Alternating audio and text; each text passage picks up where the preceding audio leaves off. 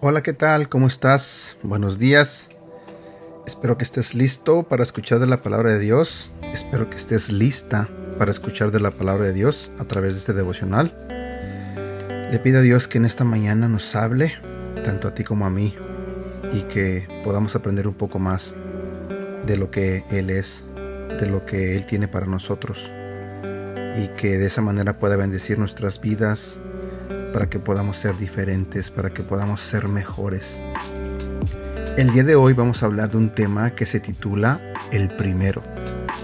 La Biblia nos dice en el libro de Colosenses capítulo 1 versículo 18, Cristo también es la cabeza de la iglesia. Él es el principio, supremo sobre todos los que se levantan de los muertos. Así que Él es el primero en todo. El número uno nos encanta. Queremos el primer lugar de la fila, el primer premio de la competencia, el primer puesto en el cuadro de honor, el primer ascenso en la compañía. El número uno nos da la idea de algo primordial, superior, especial, y luchamos por obtenerlo. Pero vez tras vez nos equivocamos. Un segundo o tercer lugar nos desaniman. Peor aún, Frente al espejo sabemos que detrás del trofeo o el diploma aún hay áreas de nuestra vida que nos avergüenzan.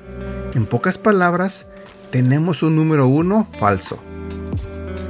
Solo hay un número uno verdadero, y es nuestro Señor Jesucristo. Él es el primero en todo. Te lo diré nuevamente.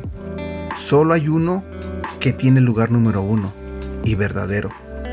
Nuestro Señor Jesucristo. Él es el primero en todo. Es supremo sobre toda criatura. Es el único ser perfecto que puede lograr todo, vencer a todos y estar sobre todo.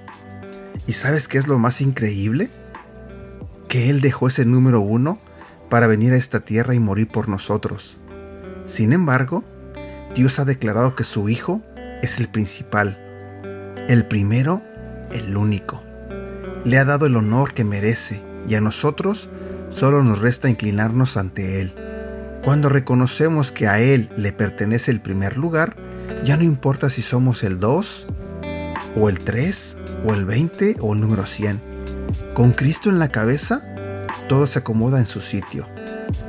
Frase para recordar, que Cristo ocupe el primer lugar en nuestras vidas.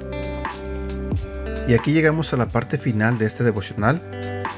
En lo personal a mí se me hizo un devocional muy bueno. Espero que te haya gustado. Si te gustó, te pido que me ayudes a compartirlo. Sé que te digo esto cada día, pero en serio, vale la pena compartirlo. Deseo de todo corazón que tengas un bonito día y que Dios te bendiga.